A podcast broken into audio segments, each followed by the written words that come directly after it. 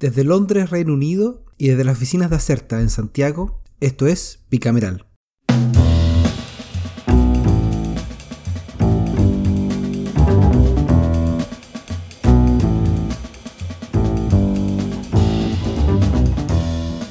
Capítulo 40 de Bicameral y la agenda legislativa asociada con el coronavirus no le da tregua a nuestro Congreso Nacional. Y en esta semana tuvimos varias cosas que nos gustaría contarles. Primero, una especie de rebelión de diputados y diputadas de diferentes partidos que amenazan con ir al Congreso la próxima semana, aun cuando hay cuarentena en Valparaíso. Esto es independiente del acuerdo de comités que restringe al mínimo la presencia de parlamentarios y parlamentarias. En segundo lugar, eh, las acusaciones del corralito que el Ejecutivo estaría fraguando para proteger el modelo de multifondos. Y por último, el retorno de las comisiones investigadoras. Pero en nuestra tabla de fácil despacho, entrando en jerga legislativa, tenemos un tema con el que queremos partir, que es el proyecto que prohíbe el corte de servicios básicos durante la vigencia de alertas sanitarias. Ian McKinnon, desde Santiago, procede a informar eh, cuál es el proyecto. Desde un lluvioso Santiago. ¿Qué tal Javier? ¿Cómo estás? Sí, bueno, procedo a informar eh, rápidamente. La idea es cerrar, si es que se puede cerrar en realidad, lo que ocurrió con este proyecto, al cual le dedicamos unos minutos la semana pasada, pero quedó inconcluso porque la comisión mixta que resolvió la discrepancia entre ambas cámaras recién terminó su trabajo el lunes, bastante tarde. De hecho, cuando grabamos el capítulo pasado estaba todavía sesionando ese día viernes. Y durante la semana, tanto la Cámara de Diputadas y Diputados como el Senado terminaron aprobándolo, con la mayoría de votos de la oposición, hay que decirlo despachando así una regulación que prohíbe el corte de servicios básicos durante la vigencia de alertas sanitarias durante los 90 días siguientes a la publicación de la ley. Pero el mismo jueves, en la tarde, cuando ya estaba cerrado el voto final en la, Cámara Alta, el gobierno publicó un comunicado de prensa indicando que no descartaba intervenir durante el proceso de sanción, pues considera que el contenido actual podría eh, contener infracciones a normas constitucionales. Ajá. Sí, pues. Entonces, luego se supo que el pool de alternativa está casi completamente abierto, es decir, podría terminar recurriendo al, TC, o enviar un tipo de veto, o promulgar definitivamente. Si bien el Ejecutivo nunca descartó del todo el poder intervenir en el texto final, tanto en primer trámite como en segundo, el anuncio eh, personalmente llamó la atención eh, y, también a los parlamentarios, porque el gobierno se vio bien colaborativo técnicamente eh, en al menos dos etapas de discusión del tema. Primero, cuando optó por colaborar en la redacción de un texto aprobado en el Senado como opción para contener el otro grupo de iniciativas que se estaban discutiendo en la Cámara Baja. Y luego, esta semana, durante la mixta.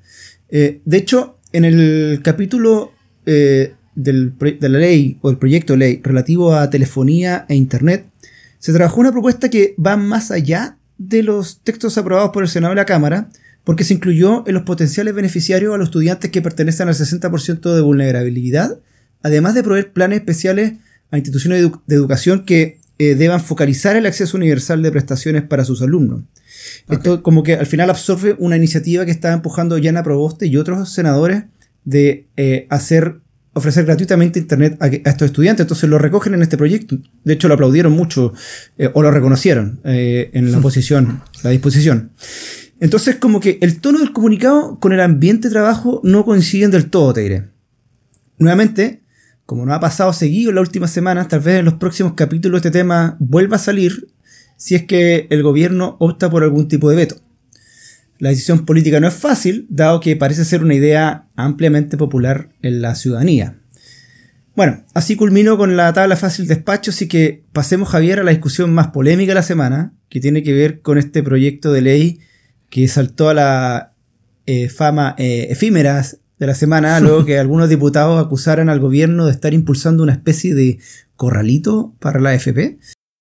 Sí, así es, eh, pero es, es, harto más que eso el tema de este proyecto. Es un mensaje, hay un mensaje del Ejecutivo que es bien interesante y que despertó formalmente la semana pasada por, por temas de urgencia legislativa y que en esta se sumó a la segunda sesión de, de, su debate.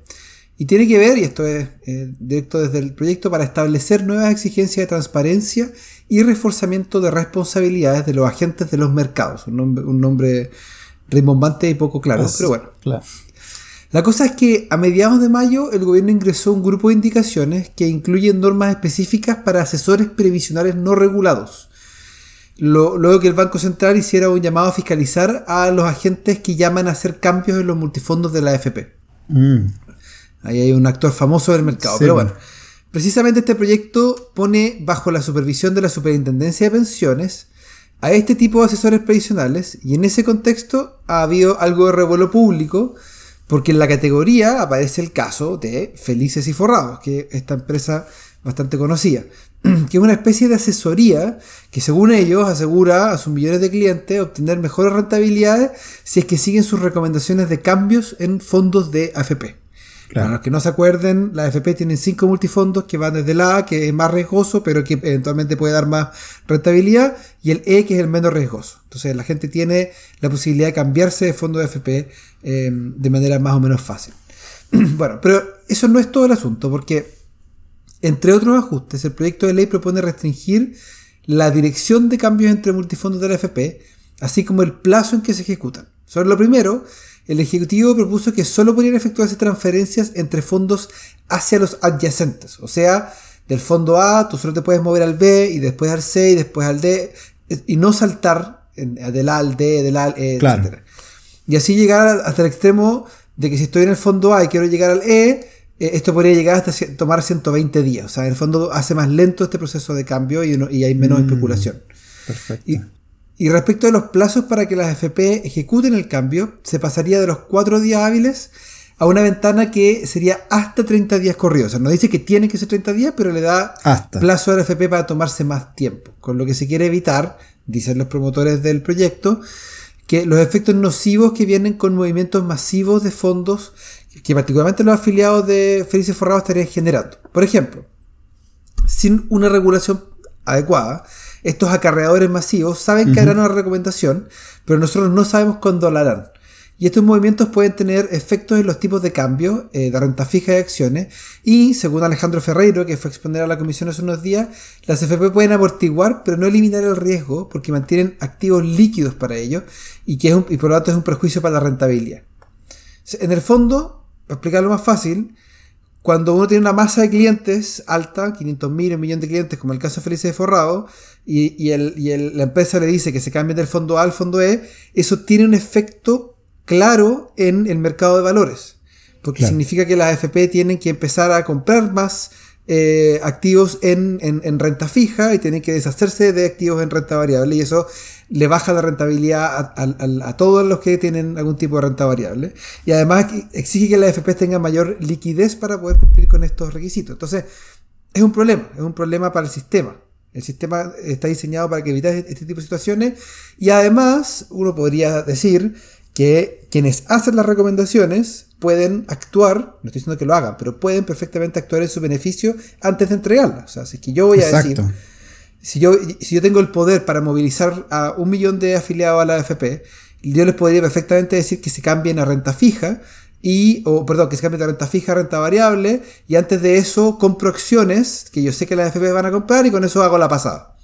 No estoy diciendo que lo estén haciendo, no quiero que nadie me, me- me acuse de, de injuria o calumnia, pero, pero la posibilidad está. Cuando, cuando hay un actor del mercado que no está regulado y que tiene tanto poder, la tentación es fuerte para que eh, en vez de que los únicos felices y forrados sean los dueños de la empresa.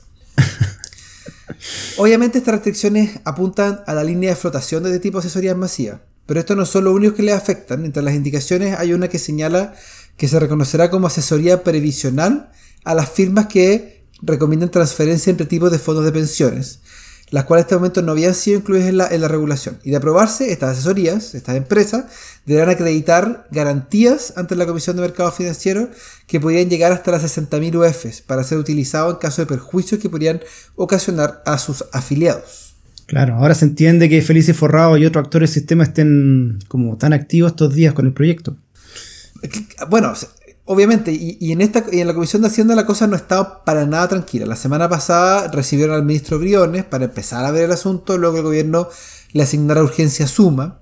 Pero ya de partida el presidente de la comisión, el diputado Daniel Núñez, hizo presente la eventual inadmisibilidad de las indicaciones, porque con respecto al plazo para hacer efectivo el cambio de los fondos, este ya habría sido rechazado por la comisión en enero de este año, por lo que no se explica por qué se insiste en ello. Bueno, acá hacemos un debate en torno a cómo seguir adelante con la tramitación del proyecto, dado que la urgencia suma vencía esta semana. Al final se acordó continuar con la discusión esta semana, haciendo presente al Ejecutivo la necesidad de flexibilizar la tramitación del proyecto. Dame, dame quizás 10 segundos para meter la cuchara. Es que no son muchas las veces que pasa que la fecha de vencimiento de una urgencia es tema. Pero por lo que tú estás contando, aquí tenemos un caso cuando ese deadline se convierte en medida de presión para la comisión, por la obligación de tramitar el proyecto entre los plazos. Las otras veces eh, se renueva la urgencia y ya. O sea, no, no, no, no, se ejerce la presión, pero cuando hay tanta diferencia o, o poca disposición, pueden apretar un poco la tuerca. Eso quería decir nomás. Continúe. Bueno, de hecho, hubo algunas campañas digitales de miembros opositores de la comisión acusando recibo, y como esa que hablábamos del corralito, del hashtag corralito. Además, antes de la sesión de esta semana, el mismo diputado Núñez salió a decir que la otra indicación sobre la movilidad entre fondos adyacentes, o sea, que, se mueva del A al B, al B, al C, etc., no tenía ninguna relación con el proyecto original, que apunta a la transparencia en el gobierno corporativo de las empresas y el comportamiento de la gente de mercado. Bueno, llegamos a lo que ocurrió esta semana. En la sesión del miércoles por la tarde se escuchó una larga lista de invitados, partiendo por el presidente del Banco Central, Mario Marcel, pero también incluyó a, personalidades como, la, eh, como el presidente de la Asociación Criminal de Asesores Previsionales de Chile, que se llama AGAP, y que ellos quieren distinguirse de estos asesores masivos que, que tienen carteras de clientes grandes. Entonces, hay un interés de ellos de desmarcarse de este, de este mercado no de este mercado, pero de, esta, de esta apreciación. Estuvo Gino Lorenzini de Felici Ferrao y ya nombramos a Alejandro Ferreiro, que fue, fue, fue, fue superintendente de, FP Valor y Seguros cuando existía la institución. Eh, y eh, también estuvo Janet Jara Román, que fue la ex secretaria de Previsión Social del segundo gobierno de Bachelet. La discusión giró en torno a la diferencia de tareas que realizan los asesores previsionales versus los agentes de inversión o los asesores financieros masivos, así como que había que resolver eh, qué hacer con la indicación de fondo respecto a los plazos para hacer efectivo el cambio, el cambio de los fondos. Esta definición entre asesores previsionales, agentes de inversión, es típica del derecho comercial, eso es como, como seis categorías distintas que para las personas que no entienden o que no han estudiado derecho comercial suenan absolutamente lo mismo, pero bueno, hay, hay distinciones, eso es lo importante. Varios parlamentarios de oposición criticaron la indicación por las razones que ya decíamos, por lo que proponían que sea discutida en el marco de un proyecto de reforma previsional y en la Comisión de Trabajo, no este debate más financiero, por así decirlo.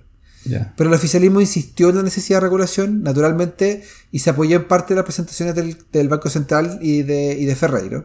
De hecho, el Central opinó que las indicaciones del Ejecutivo tienen dos vertientes y cuando los dos problemas que se busca regular se combinan, aparece la necesidad de una intervención regulatoria para mitigar el impacto de este problema. Súper interesante el caso, Javier. ¿Y cómo, cómo terminó la cuestión al final? Bueno, la sesión terminó con las presentaciones, pero el gobierno accedió a bajar la categoría de urgencia a simple. Y esto descomprime ah. los plazos eh, y él también descomprime el ambiente al interior de la comisión. Para cerrar, déjame agregar que se percibe cierta incomodidad en, miembros de la comisión, particularmente los de oposición, porque en el fondo tienen que apoyar un ajuste al modelo de capitalización individual que, que como modelo no les gusta. Entonces, ahí hay, un tema de, que se ven enfrentados a la necesidad de defender un modelo porque la alternativa que le están ofreciendo o, la situación actual es, aún más, más, más, baja. Bueno, y eso genera problemas al momento de explicar los votos. Eh, en esa línea, un ejemplo fue lo que, lo que dijo el diputado Yoyo Jackson, que personalmente lo que ha planteado, él no cree que en el actual sistema y Banto señaló que se sentía un poco ajeno a la cancha donde se debate y está en la encrucijada entre defender una propuesta, de una propuesta para mejorar un sistema en el que él no cree, porque simplemente no quiere ser sostenible el sistema, eh, a largo plazo la idea es cambiar el sistema. Claro. Eh, pero también está la pregunta si es que eh, la situación actual sin estas mejoras es, mejor de lo que hay o no. Entonces, fue una situación complicada. Ahí vimos un largo hilo en Twitter que ocupó el diputado Jackson para tratar de explicar su, explicar su postura, que por lo demás no es fácil, pero bueno, es parte del, trabajo legislativo. Oye, está, bueno el debate, Javier. Quizás cerrar diciendo algo que no hicimos al principio, que el, proyecto este está en segundo trámite constitucional, así que de continuar la presión del Ejecutivo, más o menos, podríamos tener esta iniciativa despachada en, en los próximos meses. Así es. Pasemos a otro tema, ya que ardió Troya un poco el miércoles en la mañana en la sesión de sala de la Cámara, cuando esta ya está por terminar. Porque como decía Carlos Pinto, nada hacía presagiar que el anuncio del gobierno de decretar la ya por muchos demandada cuarentena para la ciudad del Paraíso iba a desatar una mini rebelión entre los diputados al momento que el secretario general les recordó que en virtud del acuerdo de comités adoptado a mediados de marzo, y del cual hablábamos un momento, eh, se activaría el protocolo de reducir al mínimo la presencia de parlamentarios y funcionarios en las instalaciones de la Cámara Baja. Respecto al número parlamentario, el acuerdo ese dice algo así como que eh, en caso de cuarentena total eh, en toda la región del país se deberá contar con la asistencia presencial de al, menos un integrante por bancada. Por ahora, lo, lo que leía es que no hay una instrucción precisa sobre qué pasaba si la quinta región entra en cuarentena y dificultaba la movilidad para quienes deban llegar al Congreso. Entonces, lo que dijo el secretario general fue algo, un tono diferente, que entendía que debían asistir solo los diputados por comité, dos diputados por comité, y que él, eh, Miguel Landeros, tenía el deber de reducir el número de funcionarios del Congreso Nacional al punto de dejar solo activos los servicios de sala y de la presidencia. Bueno, lo llamativo es que eh, tras ese anuncio varios diputados acusaron como la inconstitucionalidad del acuerdo. Eh, un acuerdo que sus propias bancadas habían firmado. Eso, eso era lo, llamativo. Eh, porque como manifestante de la voluntad popular no se les podía impedir la presencia en las instalaciones del Congreso y que, haciendo una comparación, el Ejecutivo no había detenido su trabajo por encontrarse mm. en la región metropolitana que ya lleva, bueno, llevamos varias semanas de, cuarentena. ¿De reglamento, diputado? Silver. Yo, presidente, quiero observar la constitucionalidad del acuerdo de comité o de reglamento. Nosotros somos manifestación de la soberanía, de la, de la voluntad popular. No me imagino que en la moneda haya dejado de funcionar por el hecho de estar en cuarentena la región metropolitana y yo señalo que no voy a hacer ningún tipo de comunicación, voy a venir efectivamente a la sala ni voy a reportar a mi jefe de comité y espero no tener ningún tipo de reparo respecto de mi asistencia por cuanto voy a cumplir con mis obligaciones constitucionales. Gracias, señor presidente. Bueno, así como Silver, y con diferencias de tono, fueron varios de oposición y oficialismo que avisaron que estarían la otra semana en Valparaíso de todas formas pese a que el secretario general insistió que los servicios del personal estarían al mínimo. Pero luego como que vino una reacción que creo la resume bien la diputada Claudia Mix. La palabra la diputada Claudia Mix. Gracias, presidente. Qué lamentable discusión, sobre todo porque a todos y cada uno de los jefes de comité, y estuvimos varias semanas trabajando el documento, se supone que esos documentos son trabajables, son discutibles, al menos se podría informar a los integrantes del comité de lo que se está discutiendo. El acuerdo de funcionamiento telemático fue un documento que se trabajó y se recibieron observaciones de toda la bancada. Aquellos que no lo quisieron hacer en su momento, allá ellos. Yo creo que acá se está cometiendo una injusticia. Nadie ha querido imponer una forma de funcionar. Nosotros desde nuestras casas también estamos trabajando, independiente si estamos en Santiago o en Magallanes. Yo creo que hoy día estamos pensando, muchos de nosotros, en los funcionarios precisamente, en tener que evitar que asistan a ese edificio más de las personas que se necesitan para funcionar. Yo creo que, presidente, es necesario decir que estuvo harto tiempo disponible el documento de acuerdo para funcionamiento telemático, donde se consideraba, se contemplaba el momento extremo, que es el de hoy, frente a una cuarentena de la región de Valparaíso, o al menos de la ciudad de Valparaíso. Y eso es lo que hoy día estamos viendo, no se ha tomado ninguna decisión, se está informando aquello que ya por acuerdo de comité, trabajado, se supone todo, cada uno de nuestros comités, es lo que se está informando. Yo creo que de verdad, presidente, esta discusión está de más que hagan lo que tienen que hacer aquellos que quieren contarle al mundo que ellos eh, trabajan solo por el hecho de estar allí presentes. Me parece que es una falta de respeto con el resto que entiende la situación, que empatiza con los trabajadores y, ¿por qué no decirlo?, empatizo con la mesa y con la Secretaría General, porque no es una decisión impuesta, es una decisión que se discutió y se aprobó en reunión de comité. Eso nada más, presidente. Wow. Chuta, noto una división que va más allá de oficialismo, oposición o regiones Santiago, pero que no, no, no sé muy bien cómo categorizar. Parece que están entre los que empatizan con el riesgo hacia los funcionarios versus los que entienden o temen que con esto se restringe eh, la capacidad del Ejecutivo de, de, ejercer su trabajo, ¿no?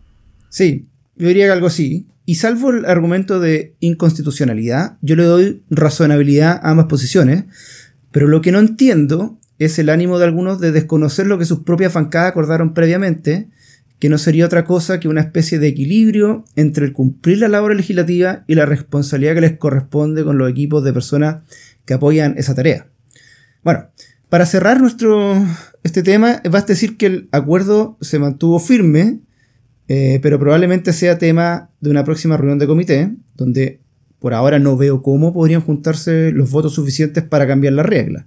Reunión por Así, Claro, pero también necesitan dos tercios, entonces está difícil que, que, que ocurra. Así que queda ver nomás la otra semana qué diputados, diputados de los que amenazaron con ir, finalmente llegan al Congreso Nacional. Bueno, solo un, un, un, punto de pasar al siguiente tema. Es interesante el tema porque lo conversamos hace uh -huh. unas semanas con respecto al Parlamento británico. Eh, y, y, y, en ese caso, la complejidad que ponía el, el, sistema era que en el Parlamento británico se vota de a pie, caminando. Sí. Y de hecho, vimos unas fotos eh, de, de, los parlamentarios eh, parados en colas bien largas, por, por, dando hartas vueltas para poder mantener la distancia social, para poder votar. Eh, porque porque no, no, se podía hacer por, lo, por el medio tradicional. Pero aquí en el caso del el, el caso chileno, eh, en términos de discusión, ha funcionado relativamente bien eh, por vía, por vía de, de, videoconferencia. Así que hay una pregunta ahí hasta qué punto la, la limitación de trabajo legislativo es tal.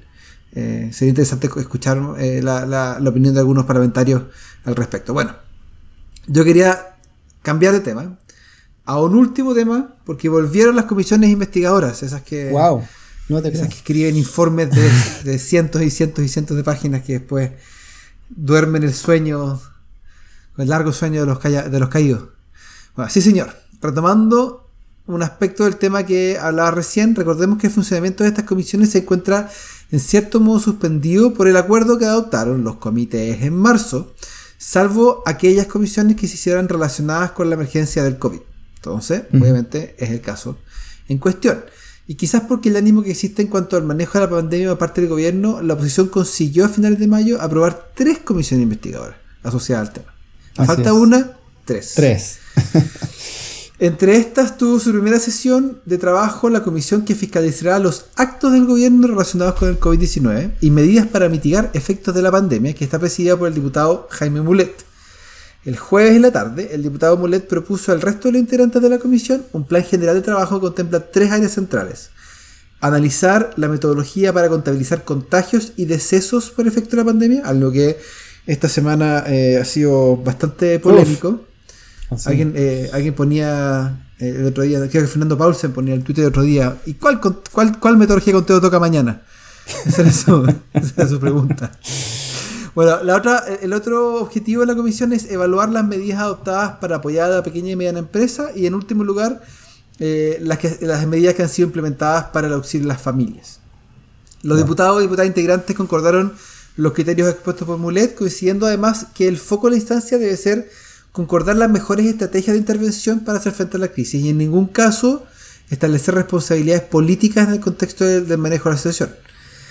Tras esto se dio el pase al director de Servicio Civil de Servicio de Registro Civil e Identificación, eh, Jorge Álvarez, quien se refirió a la metodología utilizada por el servicio que encabeza para establecer los registros de defunción en el contexto actual y que en los últimos días ha tomado un nuevo protagonismo luego que se decidiera seguir su conteo de defunciones como el oficial.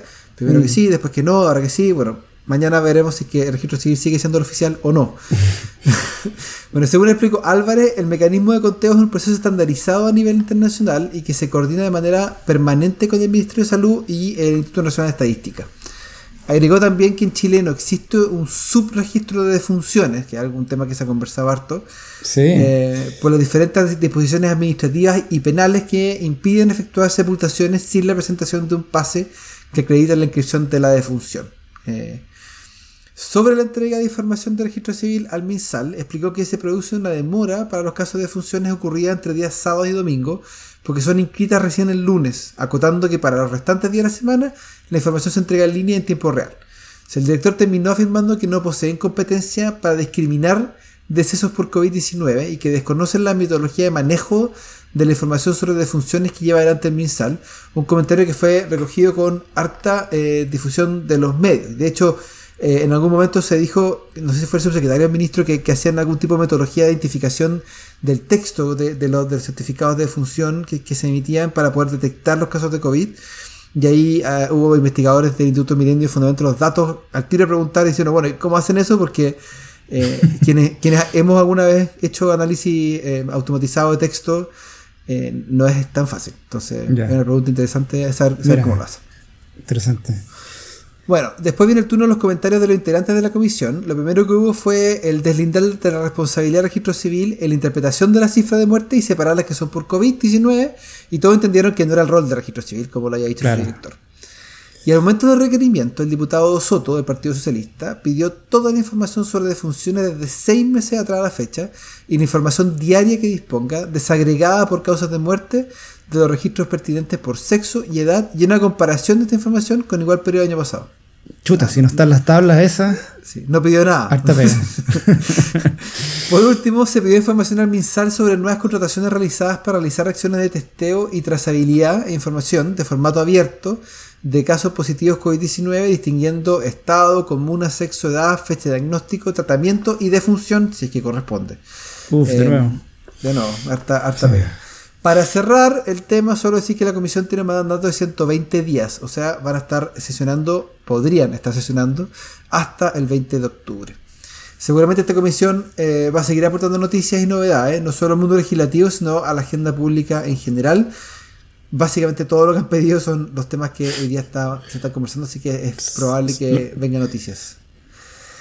Bueno, y eso ha sido, creo, lo más importante de la semana, ¿no, Ian? Sí, yo también creo, no nos va a dar espacio para, para el proyecto de la semana. Hice un re- una revisión, no había mucho interesante que comentar, siendo franco. Así Bueno. que eso, que esté muy bien, Javier. Un abrazo. Un abrazo. grande. Chao. Chao. Recuerden que Bicameral es un podcast de Acerta. La producción y conducción estuvo a cargo de Javier Sajuria y de quien les habla, Ian McKinnon. Nuestro tema musical se llama Giacomo, de Mural Band, gentileza de Rodrigo Recabarren. Acerta es una consultora en comunicación estratégica y asuntos públicos. Para más información sobre sus servicios, visita www.acerta.cl.